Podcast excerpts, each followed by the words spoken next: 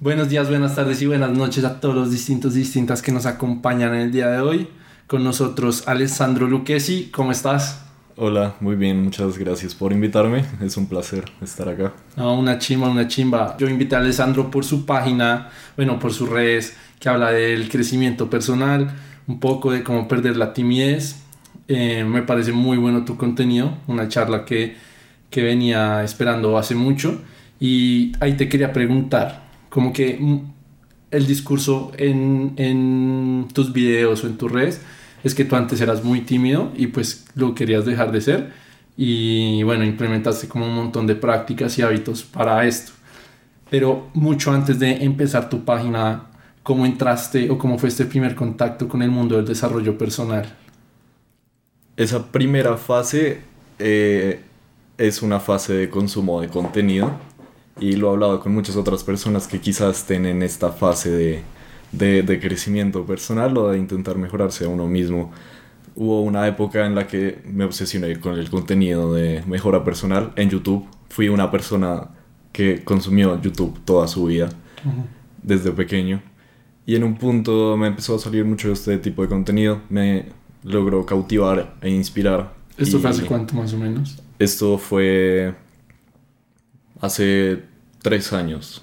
Ah, ok. Hace tres años empecé a consumir fuerte este contenido. Escuchaba muchos podcasts. Me gustaba mucho, me cautivaba mucho. ¿Cómo qué tipo de, de personalidades ah, mm. escuchabas? David Goggins me atrapó bastante. me inspiró mucho. Dije, ¿cómo puede ser que esta persona esté haciendo todas estas cosas? No, no tiene sentido. Eh, me inspiró, me inspiró su, su manera de afrontar la vida y, y de tolerar el, el, dolor y buscar el sufrimiento en busca de, esa mejora, me inspiró mucho. Su libro me inspiró mucho, me, me gustó mucho su libro. Eh, David Goggins. Em, hay otro creador de contenido que me gusta mucho que se llama Dan Coe. Eh, de igual manera, son, son emprendedores y, y, y creadores de contenido que, que, que, se ganan la vida a punta de este, de este contenido de mejora personal. Sí yo diría que él ha sido mi, mi, más grande inspiración. No es tan conocido, no es, no es tan grande. La verdad es que no lo conozco. Dan Coe. Dan Coe, sí. Y, y pues él es un escritor realmente y él explica... Me suena. O sea, ¿tiene algún libro conocido?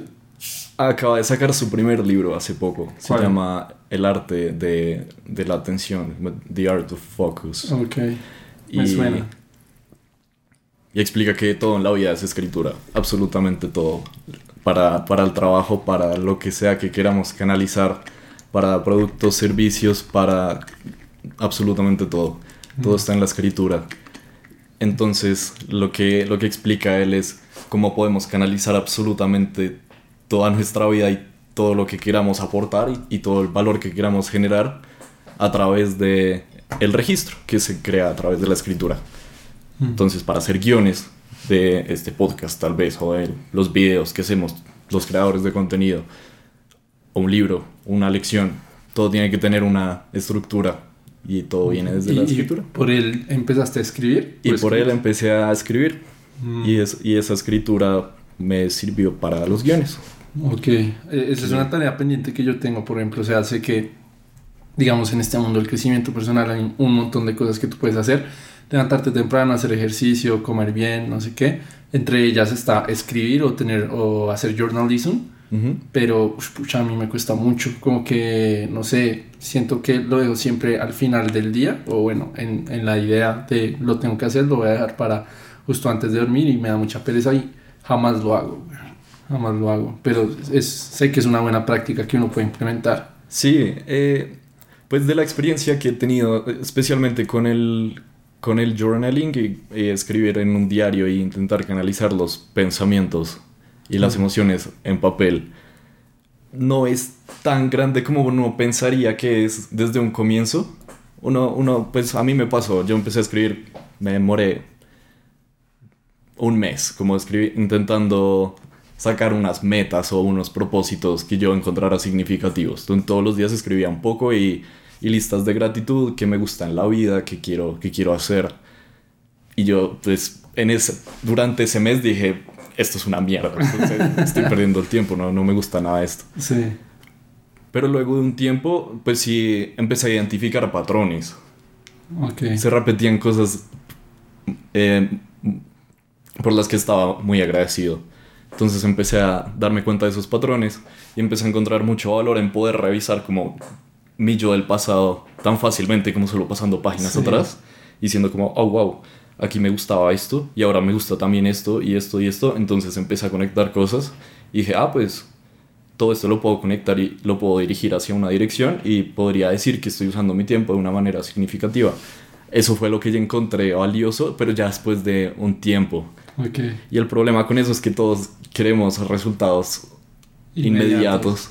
Sí. Entonces no todos están dispuestos a, a poner, a, met- a pasar por ese esfuerzo a largo plazo y, y como a sacrificar ese, esa gratificación instantánea. Sí, obvio. Pues todavía en día se trata de la gratificación instantánea, ¿no?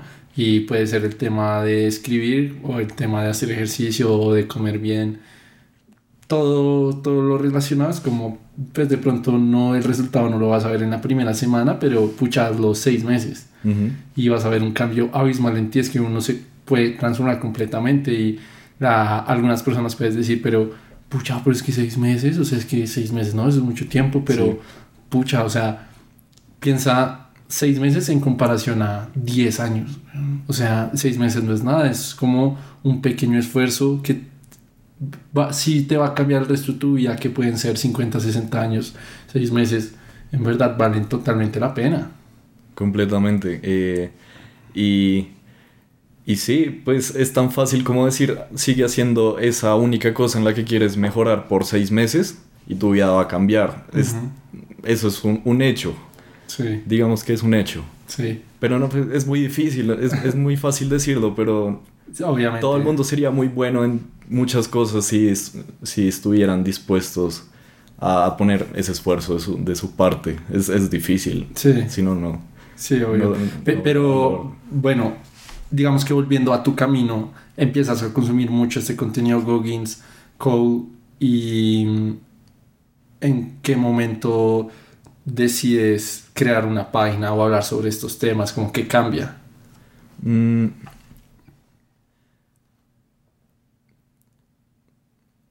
Fue, fue parte, en parte fue desde la misma escritura, pues fue, yo diría, yo lo estructuraría como, primero fue una fase de consumo de contenido que me inspiró a mejorar mis hábitos, a empezar a hacer ejercicio, a meditar bastante, a escribir, a tener todos estos buenos hábitos apilados.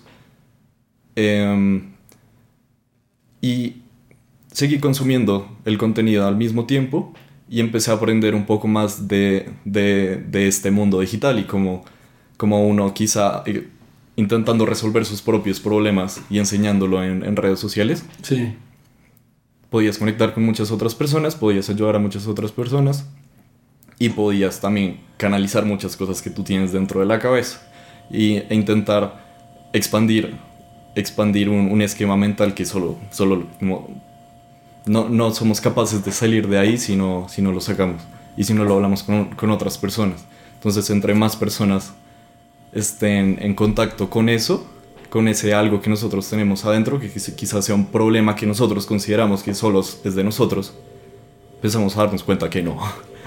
Todos somos réplicas, de alguna manera, y todos tenemos problemas muy parecidos. Hay problemas más comunes que otros, pero cualquier problema que uno tenga, tengo, no puedo abrir esta botella, voy a empezar a hacer videos de mi proceso de cómo aprendo a abrir esta botella. Mil personas, millones de personas quizá tengan ese problema también.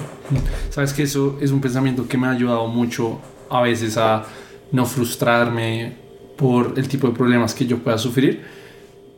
Cuando estoy en una situación muy difícil o un problema que digo como puta, en verdad no veo un camino, no veo una luz, ¿cómo puedo salir de esto? Digo, es imposible que yo sea la primera persona en la historia que tenga este tipo de problema. Ujú. Weón, hay un trillón de personas que ya han pasado por esto. Y si ellas pudieron o no pueden, que yo también. O sea, hay forma. No, no me puedo sentir como tan especial de, ay, no, es que el, el mundo tiene algo contra mí, la vida tiene algo contra mí. No, weón, o sea, si, a- si uno puede, yo también puedo. Es como ese tipo de pensamiento que a veces tengo para superar la problemática. Pero bueno, entonces, o sea, tú, tú, decís, tú decides empezar esta página y para alguien, pues me atrevería a decir, y también lo dices en tus videos, como que eras muy, eres o eras muy tímido, introvertido, como de dónde sacaste el valor que hiciste para subir ese primer video que yo siento que es el paso más grande. Sí, completamente. el primer video fue una mierda. ¿El eh, primer video fue en TikTok, en YouTube o en dónde? Fue en YouTube.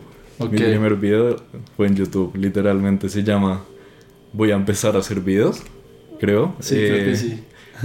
y fue pucha, era una introducción retonta de un minuto y medio, algo así. Solo tenía que decir, ay, voy a empezar a hacer videos porque me quiero comprometer conmigo mismo a... No, no recuerdo bien. No o sea, como que tú, tú lo exteriorizaste a las redes sociales más como por un interés personal de grabar tu camino y ponerte como accountability. Mm, sí, encontré el principal, el principal valor en, en, el registro, en el empezar a registrar un proceso y en dejar una marca de mi vida. Y encontré que las redes sociales permiten eso. Sí, es eh, Entonces, pues para mí ha sido muy difícil comunicarme como, como he querido, como tengo las cosas en la cabeza. Ha sido difícil sacar todos esos pensamientos en, y transmitirlos, transmitirlos con palabras. Entonces también dije, esto es muy importante para mí, tengo que aprender a hablar mejor. Entonces también fue una, una práctica importante para mí. Antes de empezar a hacer los videos dije, voy a empezar a hacer videos para aprender a escribir mejor, a canalizar mejor mis pensamientos y aprender a expresarlos mejor. En, pues, pues adelante de una cámara. Entonces pongo la cámara y empiezo a hablar. Y... Pues, o sea, antes de subir el primer video, practicaste harto. Pana, fue puta. fue que yo en el, me acuerdo que en el video dije, tuve que grabar esto como seis veces. Pura mierda, lo grabé como 20 veces. tuve que grabar resto de veces. Sí. Porque me trababa o por vainas que decía como, no, me van a ver como una mierda. Sí. Sí, claro. Pero entonces, digamos, estas barreras que son algunas que yo también tuve que superar, por ejemplo, de el que dirán, de la pena de los demás, ¿esas también las tuviste que tumbar? ¿O no, no pensabas mucho en eso? Sí, completamente, también. Eh, siento que hubiera sido imposible llegar a, ese momento, en, porque ese fue un momento de, de, de quiebre en mi vida, de de que las cosas cambiaron, porque sin ese primer video no hubiera empezado a hacer todos los otros y pues no hubiera empezado a, a expandir un poco más mi, mi, mentalidad, a darme cuenta que no estaba solo y, y a compartir estos problemas con otras personas. Eso cambió mucho para mí porque yo siempre fui una persona muy cerrada y siempre tuve mis problemas para mí, no me gustaba compartirlos y pues es por, por eso de la introversión y por la timidez que entonces ha sido como el eje central de mi contenido, ¿no? Sí. Mm. entonces, pues claro, para mí fue, fue vital tener buenos hábitos apilados. Para mí ha sido muy importante, eh, especialmente en la mañana, tener una estructura que me permita llegar a ese momento en el que, bueno, es momento de escribir un guion o hacer el video o editar o contestar mensajes, cosas así. Eh, esos hábitos me han, me han, permitido tener más valor y decir, como, o la meditación, como la concentración que, que, he logrado adaptar por los buenos hábitos, me ha permitido dejar eso un poco de lado. Pero igual, sin duda, es un, es un salto al vacío un poco. Igual he estado cagado de hacerlo, siempre. Sí, he estado cagado de hacerlo, pero uno lo hace y ya. Después no, no, no, hay nada. o sea, ya, entonces para subir, sí, o sea, digamos que en ese momento del primer video, de la primera cosa, del primer paso, en cualquier cosa, es como dar el salto y ya, o sea, ese empujón final que te dio a ti fue como pensarlo poco y hacerlo de una vez. Sí, sin duda. Mm. Pero los buenos hábitos fueron claves para mí. Yo no hubiera podido, no hubiera podido hacerlo sin sin, sin que ese día, por ejemplo, me hubiera levantado primero a hacer ejercicio, después a meditar, después a escribir un poco y después como, bueno, en, después de este momento de reflexión llegó el momento. Empezamos a hacer el video. Si no hubiera hecho eso antes y pues esos hábitos que los había tenido desde meses antes también, no hubiera llegado ese momento para mí. Sí, es verdad. Y tú, ¿Tú cómo inscribirías al Alessandro de, de antes? De antes de consumir todo este contenido y al Alessandro de ahora. O sea, ¿qué es lo, como las principales diferencias? Mm, pues lo que te decía antes era muy cerrado, era muy cerrado. Igual tuve amistades muy especiales. En, en, el colegio fui muy cerrado, siempre me abrí más los últimos dos años. Y siempre siento que me puse unos niveles por debajo de las otras personas, entonces sentía que tenía que esforzarme más por demostrar mi valor o por, o por decir que era una persona que podía aportar lo suficiente para los demás. Pensaba que era yo el que tenía que hacer el esfuerzo y no los demás. Ah. Siento que esa fue una mentalidad que tuve mucho tiempo. Mucho ¿Cómo de complacer a los demás?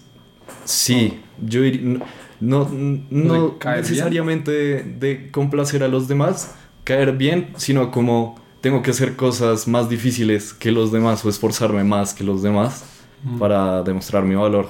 Pero eso fue algo que, pues, por por cómo viví mi niñez, no sé, simplemente se dio así. Okay. Y tuve esa mentalidad por mucho tiempo. Okay. Y fue hasta que llegó ese contenido que, que, que dije, wow, es, es, la vida no tiene que ser así. Sí. Quizás es una mentalidad equivocada. Ya. En tu tipo de contenido yo siento que, que reventó cuando empezaste a hablar de cómo ganar amigos e influir sobre las personas. Empezaste a hacer estos experimentos sociales en los que le hablabas a gente extraña en la calle aplicando las reglas del libro. Em, pucha, o sea, ¿cómo fue esta primera experiencia? Em, o sea, la primera vez que lo hiciste, ¿qué pasaba por tu cabeza y cómo fueron como las, las enseñanzas de, de, cada, de cada vez de estas? O sea, sí, cuéntanos un poco de cómo fue, cómo fue esto. Sí, aprendí que una cosa muy importante que aprendí es que muchas veces pensamos que ya no, no las sabemos todas y que, y que no tenemos que acudir a nada, como que tenemos todas las respuestas en la cabeza. Cuando hay mil libros del tema, mil personas que han tenido esos mismos problemas y vivieron toda la vida que nosotros no, no hemos vivido y nos dicen literalmente tienes que ser esto y ya, o sea, no tienes que pasar 10 años de tu vida descubriendo eso que tienes que hacer y después hacerlo, es como no, ahí lo tienes haz esto y ya, ahí tienes la solución.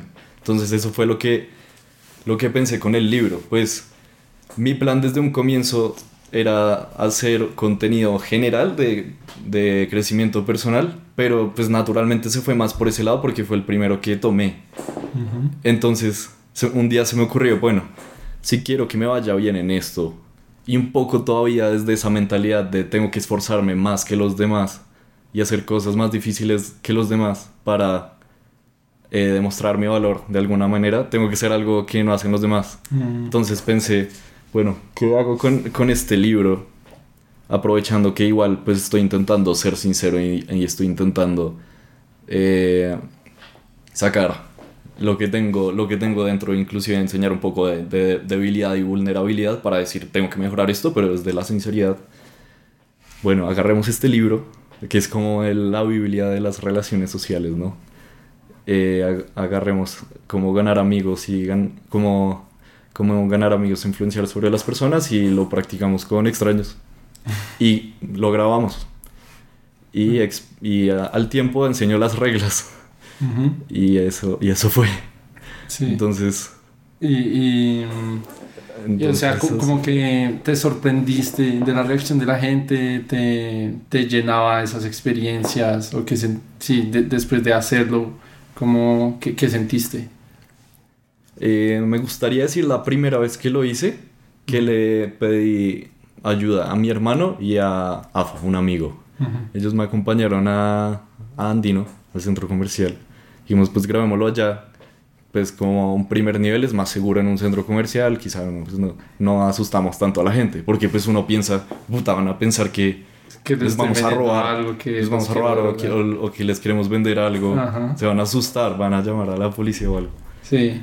Entonces llegamos a Andino esa vez, porque es que es, es complejo porque también uno los tiene que grabar y eso es, es ilegal realmente, grabar a desconocidos sí. es, no se puede hacer Eh, Grabar a desconocidos y subirlo a, a, redes no se puede hacer. Entonces fue, todo, fue toda una planeación pensar en, bueno, vamos a grabar a los desconocidos, pero después tenemos que decirles, hey, es que estamos haciendo esto, eh, estamos grabando y, y, que se quieren salir en los videos. Y a las personas que nos dijeron que no, pues nada, no, no lo subimos a los videos. Ya. ¿Y hubo varias que les dijeron que no? No. Ah, hubo pocos. Hubo pocos porque les explicamos al final a, a todos el motivo del por qué los estábamos haciendo. Y pues el motivo era sincero, era como estamos haciendo esto porque quiero dejar de ser tímido, o porque quiero mejorar mis habilidades sociales, o porque X o Y. Entonces cuando le dices eso a la gente, pues he aprendido que si les dices con sinceridad que, que es lo que, es lo que estás haciendo, pues se tranquilizan y dicen, ah, pues está haciendo esto, no, no me quiere vender nada, no me, no me quiere hacer nada, solo está haciendo esto por él. Sí, es verdad. Mm, y también subiste un tipo de contenido en el que, bueno, e, explicamos un poco por qué te, te rapaste la cabeza. Mm. Tienes una serie de videos en el que te estás rapando la cabeza y en, en, cada uno, pues digamos que explicas tus inseguridades y cómo has logrado combatirlas, pero ¿por qué mientras te rapabas la cabeza? Sí, e, ese, fue un poco pesado, ese fue un poco pesado. Eh, es la segunda vez que me, que me rapaba así, era, era, la segunda vez que me rapaba así, pero quería que fuera de alguna manera un, un compromiso conmigo, conmigo mismo, que sé que esto lo hacen los militares y también hay, pues, pues David Goggins habla de eso, como eh, de alguna manera tener una prueba física de un compromiso que hiciste contigo mismo. Eh, pues voy a intentar soltar un poco lo que tengo dentro, como tener el valor de, de sacar un montón de inseguridades que me jodieron mucho toda la vida.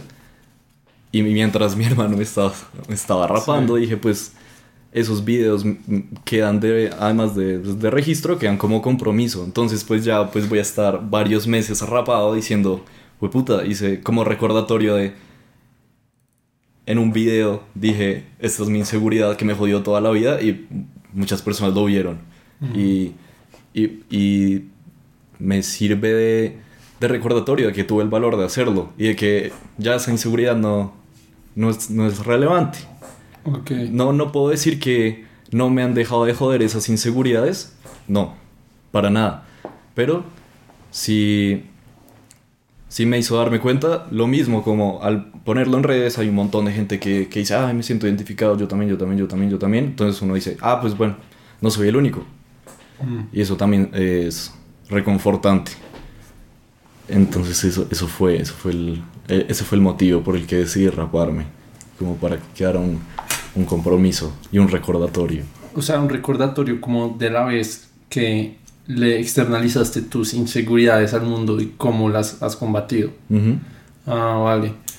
Y sobre estas inseguridades, digamos que enumerabas varias y también sobre cada una como el mejor consejo que, que has implementado para combatirla. Con alguien, obviamente depende mucho el caso de la inseguridad puntual, pero o sea, como que ya, ya identificas un set de 3, 5 consejos principales para alguien que tenga inseguridades en serio, que lo acomplejan, lo martirizan todos los días y quiera combatir contra ellas. Ah, o sea, podrías ahorita nombrar consejos puntuales. Sí.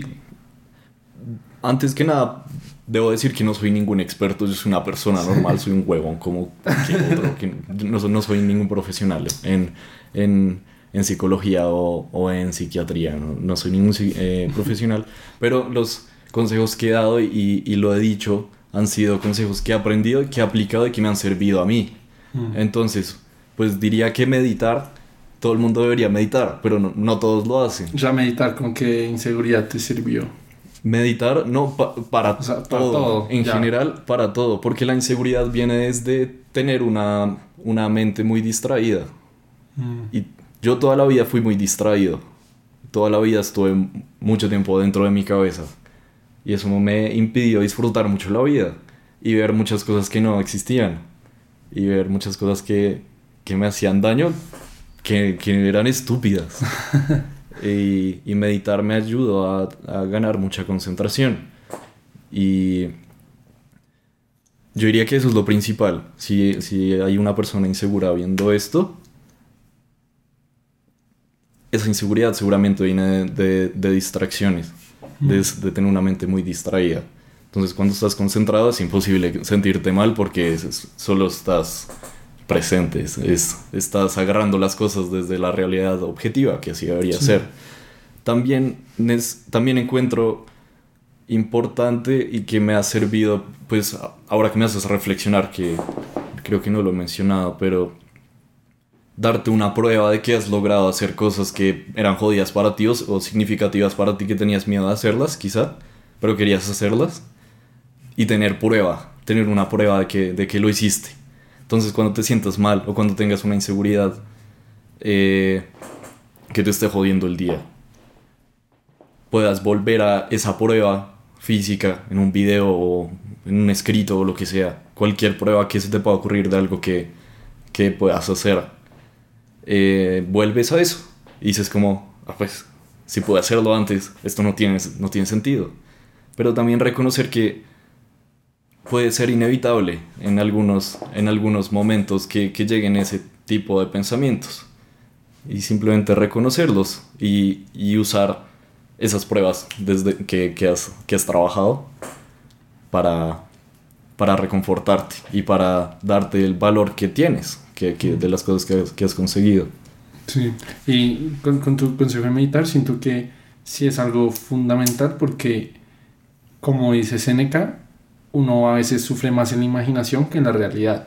Entonces, pues yo en lo personal sí antes era una persona demasiado overthinker que mm, le daba mucha ansiedad, como la opinión de los demás, lo, el que dirán, de si hago esto va a pasar esto otro y me van a joder, me, no sé, mis papás me van a putear por cualquier cosa, Sí.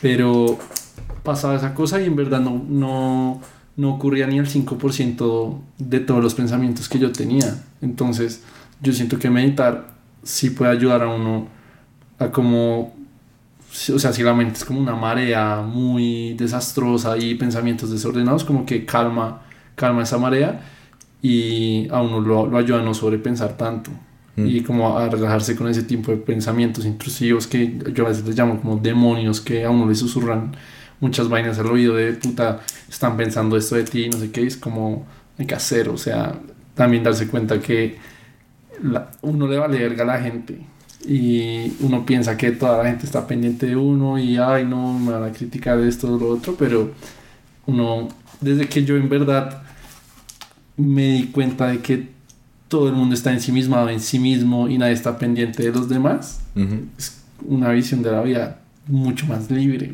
como que yo siento que uno puede hacer cualquier cosa y como más, sí, más, más libre, sin, sin siempre pe- pensar en, en la opinión de los demás. Sí, completamente, sí. Eso, eso también, no, no se me ocurrió, pero a mí también me cambió mucho la perspectiva. Eh, pensar que de pronto tenemos una luz apuntándonos como solo a nosotros, y es que todo el mundo nos está viendo a nosotros. Sí, sí, sí. No somos el los protagonistas, el protagonista de, de la serie, de la serie. tal cual. Cuando no, todo el mundo está preocupado, igual que O sea, es que- nosotros, con qué están pensando de mí. Ajá, pues o sea, todo el mundo está en su propia película. Todo el- cada uno es protagonista de su propia película, como que no, no está pendiente de los otros.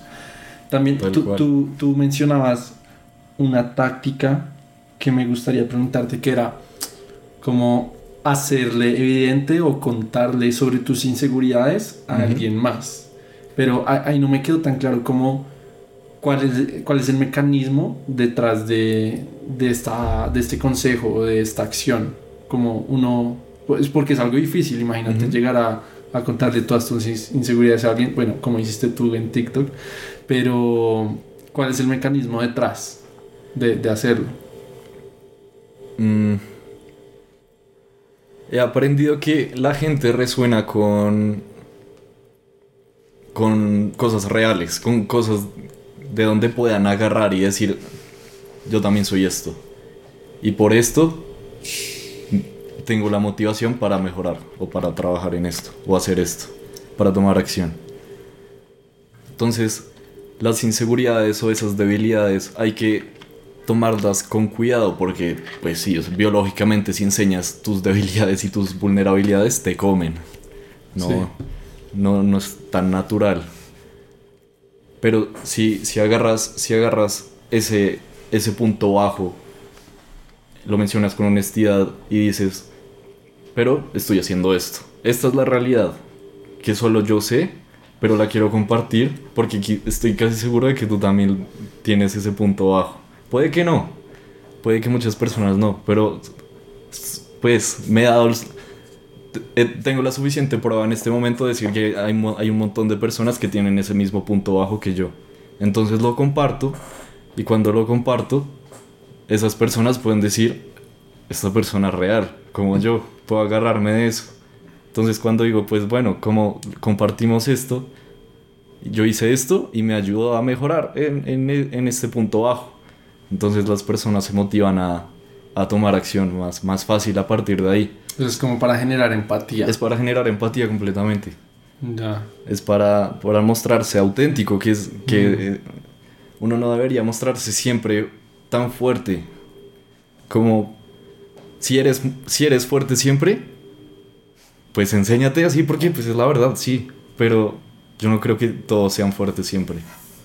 Ok, ok bueno, de pronto yo, yo cambiaría la palabra fuerte por, por auténtico, o sea, como, como lo decías al principio, como que si, si mostrarte real, que es básicamente lo que estabas diciendo.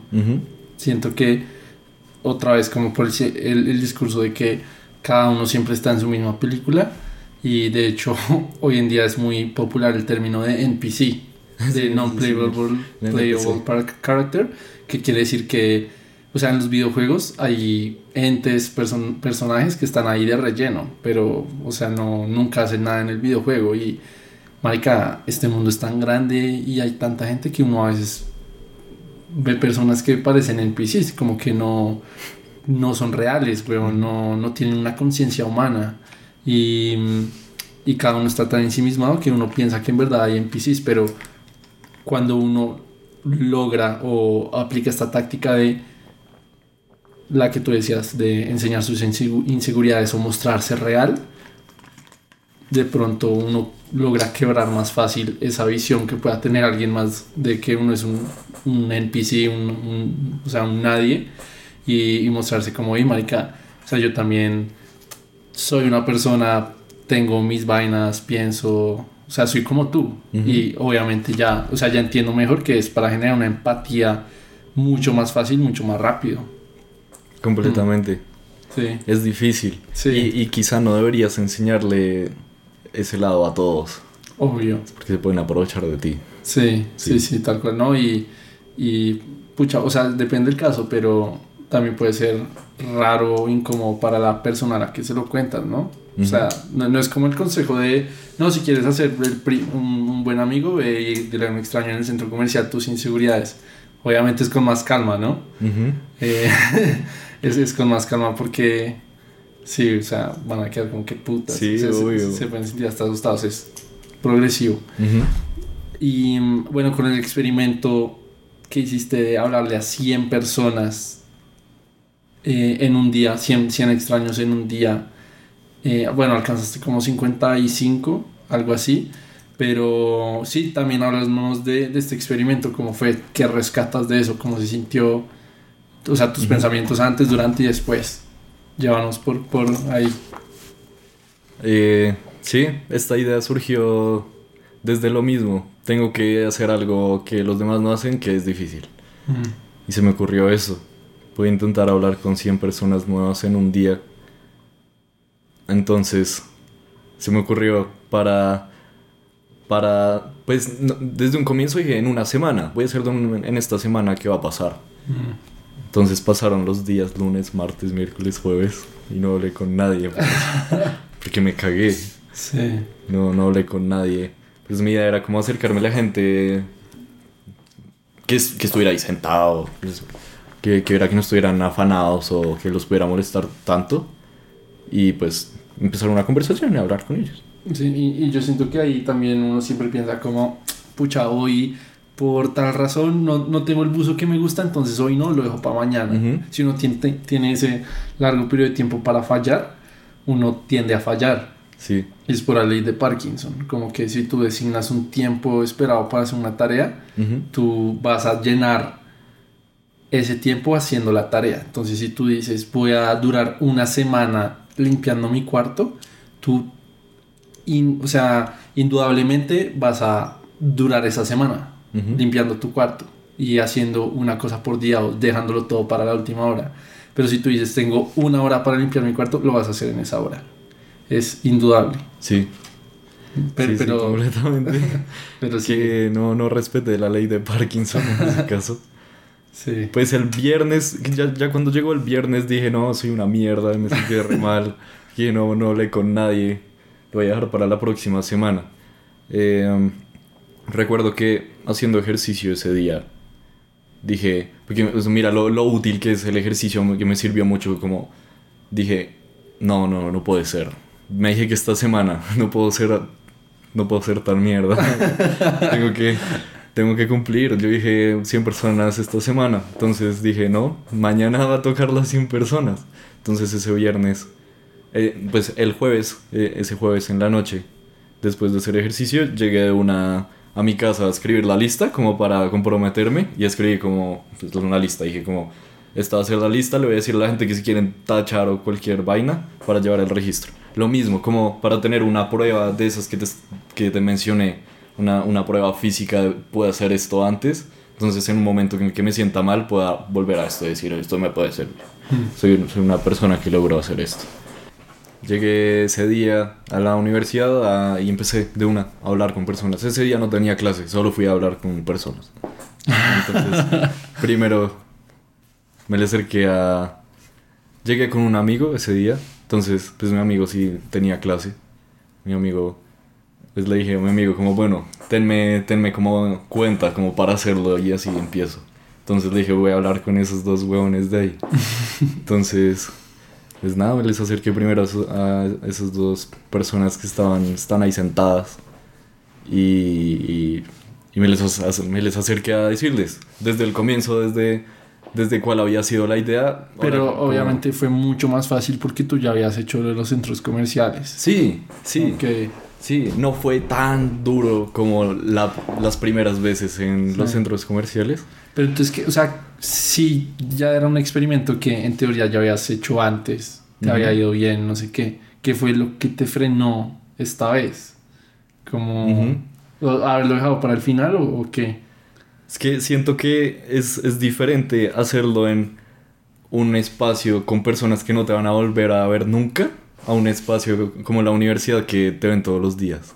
Y ya formas una identidad, entonces lo que sea que hagas, ya pues va- te vas a encontrar a esas personas siempre. Ah, eso era lo que te rayaba Siento la que eso era lo que me rayaba más. Ya, ya, ya. Como bueno, pues yo voy a hablar con gente al centro comercial, pero pues Sí. no me van a ver nunca más. Ya, ya, ya. Pero en, en la universidad de pronto sí. Si no querías coger la fama de el rarito. Sí, claro. Sí. Entonces, pues mi amigo me tuvo ahí en, en cuenta, me vio hablar con esas dos personas, él estaba ahí al lado y, y me ayudó. Entonces, pues ya después él se fue a su clase y ahí ya seguí con, la, con el recorrido, buscando gente ahí que estuviera por ahí sentada, Mm. por ahí jodiendo, que yo viera que estaban pues jodiendo como para, para no molestarlos tanto. Entonces, fui pues buscando gente y hablando con gente y Sí. así. ¿Y, así y qué enseñanzas o, o qué experiencias chéveres tuviste con ese experimento? Me di cuenta que la gente es mucho más amigable de lo que uno creería, sobre todo en un contexto en el que todos comparten un, un pues algo en común, como en una universidad que todos son estudiantes, o pues casi todos son estudiantes. Solo, simplemente por eso hay más seguridad. Entonces, entonces pues es diferente Sí. en el centro comercial, como na- nadie tiene que ver con nadie.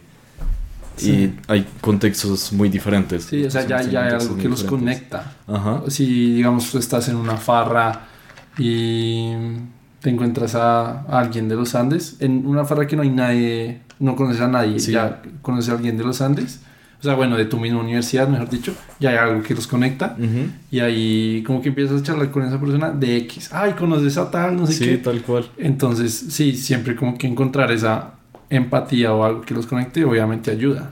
O simplemente estar en farra. Sí. Comparten el interés de que les gusta estar en farra, quizá. Simplemente por eso puede ser más fácil. Y- Sí. Y, y hay más seguridad.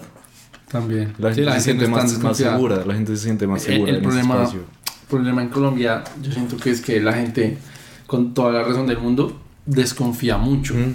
Yo cuando, bueno, he tenido la oportunidad de viajar y, y viví en, en otro país un tiempo, pues la gente es mucho más abierta y, y como que como que ese arte de, no sé, hablarle a personas en la calle o de coquetear con un extraño en la calle, Sí. era mucho más común porque, puta, o sea, no te va a pasar nada. La mayoría de las veces, Mm. sí, no- pues no pasa nada. Aquí sí es como, puta, me van a robar, me van a emburundangar. Sí, claro. es- en esa la, es en la calle es muy difícil. Si no, eso. digamos en Bogotá, se le acerca alguien a uno con un papelito, ahí esta dirección, baila, sí, weón, a correr. Sí, le doy en la calle. Ay, que es que quiero dejar de ser tímido. Si quiero escribir en este papelito, no sé qué mierda. No, se cagan del susto, Sí, baila, Claro. baila. Entonces, pues me di cuenta de eso. La gente fue muy receptiva. Prácticamente todos. Prácticamente todos fueron muy receptivos, estuvieron dispuestos a tener una conversación y, admiraron mucho el ejercicio. Inclusive hubo varios que dijeron, no, pues, yo quiero hacer lo mismo, me, en- me encantaría. Y conocí mucha gente, compartí, compartí, mm, eso le compartí mi contacto a muchas personas y quedamos la semana después. Fue increíble. De- desde entonces he seguido hablando con gente nueva todos los días. Ha sido como una tarea para mí. Ha sido O sea, te importante. sigues acercando a gente. Sí, al menos una vez al, al día. Al menos ¿Ah, una sí? vez, ¿O ya lo hiciste?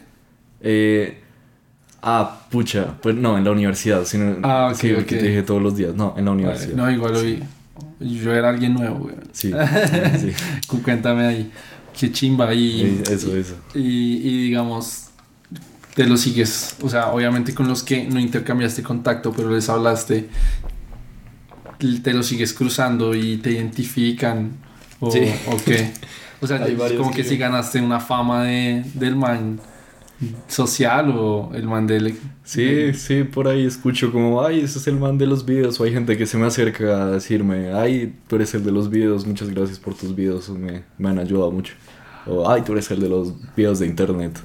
O también escuchaba ahí gente como que susurra, pero no se acercan. Y como, ay, ese es el man. Ah, y de ahí tú qué sientes. Pues cuando te dan las gracias, ¿tú qué sientes? Me llena muchísimo, me llena muchísimo. Y, y lo mismo, es, es una prueba, otra vez, como podríamos decirle, ese frasco de pruebas. Eso también podría ser uno de esos elementos dentro del frasco al, al que puedo volver Sí. para decir, tengo una prueba de cuando me sienta mal, pues puedo volver a esto para demostrarme que, que, que puedo sentirme bien y tranquilo. Qué chimba. Entonces tú, tú ahora pues tienes tus redes y tan, lo empezaste, como hablamos al principio del podcast, como por algo más personal, de accountability, de registro, pero ya teniendo como más trayectoria y comunidad, diría yo, a dónde quieres direccionar tus redes en Mm. un año, cinco años, cómo te ves, o, sea, no sé, ¿quieres seguir con esto full o, o cómo lo ves? Sí, sí quiero seguir con esto. Porque mi meta también desde, desde un comienzo ha sido crear una, una comunidad. Ha sido crear una comunidad. Me gustaría seguir aprendiendo. Yo creo que ya se fue por el lado de, de conexión social, personas. Yo creo que mi contenido se fue por ese lado. Mm, puede que trate todavía temas de, de salud mental, de salud física, pero siento que estos, esos serían como temas secundarios. Mi meta a futuro es intentar seguir creciendo y crear una comunidad, una comunidad privada en la que pueda vivir. Ok. Esa es mi meta. Y tú hoy en día, pues con todo el crecimiento que has tenido, ¿tú aún te consideras alguien tímido e introvertido? Sí, completamente. Y ahí va mi segunda pregunta. ¿Tú crees que eso es algo que alguna vez podrás dejar de ser o, o, o no? Eh, yo diría que Es que también me cuesta un poco de- definir ser introvertido o extrovertido.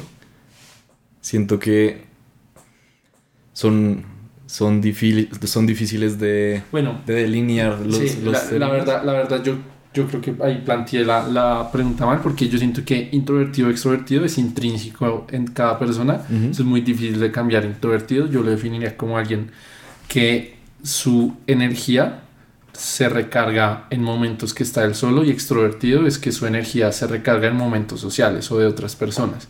Y eso es algo muy difícil de cambiar en cada persona. Ujú. Pero yo sí siento que la, la timidez sí es algo que se puede trabajar y son habilidades sociales, habilidades blandas que sí tú puedes trabajar para mejorarlas y tal. Entonces tú sí sientes que, que en algún punto te- cuando te presentes o cuando te definas a ti mismo en tu esquema mental de tu yo ya no seas alguien tímido o si sientes que o sea, toda la vida serás tímido, solo que pues siempre te empujarás un poco más fácil a hacer cosas que, Sí, que no te gustan. yo creo que, pues ahora, como lo, como lo dices así, llegará un punto en el que será, será muy diferente. Yo creo que puedo seguir deshaciéndome de, de esas barreras, intentar deshacerme de esas barreras y, y de esas incomodidades y de esos miedos. Y eso puedo seguir haciéndolo hasta que me muera. Y, y si sigo con esto, pues yo creo que llegaría un punto en el que en el que ya pueda ser mucho más natural, porque yo todavía tengo que poner un, un esfuerzo de mi parte. He logrado soltarme mucho y, y pues bueno, quizá muchas personas que vean esto que me conocen dirán, no, pero es que es una persona muy sociable. Pues yo diría que sí, he mejorado mucho. He mejorado mucho, pero ha sido trabajo de, como pensado, ha sido un esfuerzo que yo he pensado en poner porque encontré que es algo importante para mí y para todos, todos, todos necesitamos conexiones sociales y, y, y pu- pensar que es algo que se puede practicar Mm, porque to- toda mi vida yo pues nunca me lo cuestioné que era algo que podía mejorar y muchas personas no se lo cuestionan siquiera pero lo mismo es un proceso no, no es no es de un, de un día para el otro es estar todos los días no, no deja de ser incómodo no deja de dar miedo cada vez menos. Mm, pero hay que intentar expandir un poco la mente yendo como hacia ese, ese algo que, que te da miedo, pero que sabes que si llegas a eso y es que no pasa nada, tu cerebro aprende. sí. No, y ahí, ahí recuerdo mucho a David Goggins, que es, no sé, como lo que él dice, puro callo mental. O sea, tienes que hacer algo difícil una Sí. vez y te vas a ver a mierda. Pero cuando lo hagas dos veces te vas a ver un poquito menos. Tres veces ya un poquito menos. Y sigue siendo difícil, pero como que tú formas unos callos mentales dentro de ti que te acostumbras a lidiar con esas situaciones ya cada día más de tu vida. O sea, hablarle a extraños, eh, situaciones incómodas, hacer ejercicio temprano, levantarte temprano. Siempre como que ponerte en esas situaciones de no confort, Ujú, te forman pues, esos callos mentales para seguir leando. tal cual, eh, lo dijiste perfecto. Sí, Sí. eso. No, bueno, Alessandro, una chima la conversación. No sé si tienes un mensaje final para la audiencia. Un mensaje final. Mm, pues que piensen que, aunque se consideren personas normales o, o quizá que no tengan las suficientes habilidades o, o que no, lo- no son lo suficiente, quizá si tienen esos pensamientos, que sepan que yo soy una persona completamente normal y soy un huevón. y yo no soy ni un profesional, como, como dije más pues, antes en el podcast, no soy ningún profesional y no, no, no soy tan hábil, en, pues al, al menos en este mundo de, de las redes. Pues a mí me, me hace ilusión este camino. Pues que sepan que hay, hay maneras de, de, de conseguir algo grande, que, que ustedes puedan conseguir, considerar grandes, que, que puedan considerar importante para ustedes sin ser alguien tan especial desde un comienzo, pero que todo es un proceso. Si quieren conseguir ese algo grande, lo que sea que sea, es disciplina y trabajar con constancia y, y desde la sinceridad y desde lo que sea importante para ustedes y, y reflexionar en el camino, pero sin dejar de hacer eso, esa tarea clave para, para seguir mejorando. Pues en mi caso es hacer, es hacer videos, ¿no? Sí. Y seguir mejorando y ya. Entonces, simplemente eso. Que no sea una persona especial, las cosas se van, se van acumulando y van creciendo. Es, es el efecto compuesto, ¿no? Sí, Pero tiene- es, es un proceso, es, es que esa es la, la palabra clave para mí. el proceso. Superar esa, esa gratificación instantánea y aplazarla, saber aplazarla. Y pues el camino para mí es trabajar disciplina desde la meditación, desde la reflexión, desde los buenos hábitos y desde esa tarea clave para conseguir ese algo importante o significativo para, para ti que estás viendo esto. Ahí recuerdo mucho una frase, creo que era de hábitos atómicos no sé de dónde, de que la persona exitosa y la persona no exitosa tienen las mismas metas. Las dos quieren lograr lo mismo, pero son las cosas que hacen los que las diferencian y por eso la persona exitosa llega a esa meta y la persona no exitosa no. Entonces, yo siento que muy en línea con el mensaje que quieres dar es como que en verdad pues todos somos muy parecidos y queremos mil vainas, eh, disfrutar no sé qué vaina, lograr esto, lo otro. Nos parecemos mucho en eso, pero en verdad si ustedes quieren conseguir esas cosas que tanto anhelan y se plantean es como, como decía Alessandro, puta, el proceso. No, o sea, nada es hoy muy pocas cosas las podrán recibir instantáneamente como la dopamina que les libera Instagram. En verdad las cosas buenas y con sentido es un proceso duro y puto. Y, y también con lo que decías de... de mm, como que mm, si quieren lograr algo pero no se sienten especiales, como que solo háganlo. Bueno, así lo tomé yo, ¿no? Que solo háganlo, que pueden llegar ahí y ser especiales también me identifico mucho porque yo siento que uno de, los, de las barreras mentales que yo tenía mucho antes es que con cualquier proyecto, por, por ejemplo este podcast, em, no sé, a ver, hablando con un amigo, oiga, no, marica, qué chimba hacer un podcast. Y el otro amigo a uno le dice, no, pero, weón, o sea, ¿usted, usted qué, weón? ¿Usted qué va a hacer un podcast? Eso lo hace gente como Joe Rogan, Roberto Martínez, eh, Chris Williamson, bueno, podcasters referentes que yo tengo. Me encanta Chris Y- Williamson. Ah, un cafo, un saludito a Chris Sí, sí, esto. algún día. Algún día lo verá. Eh, sí, como que ellos son los podcasters referentes y, y como que uno a veces piensa que, pucha, ellos nacieron y ya, ya tenían su podcast de 10 millones de views.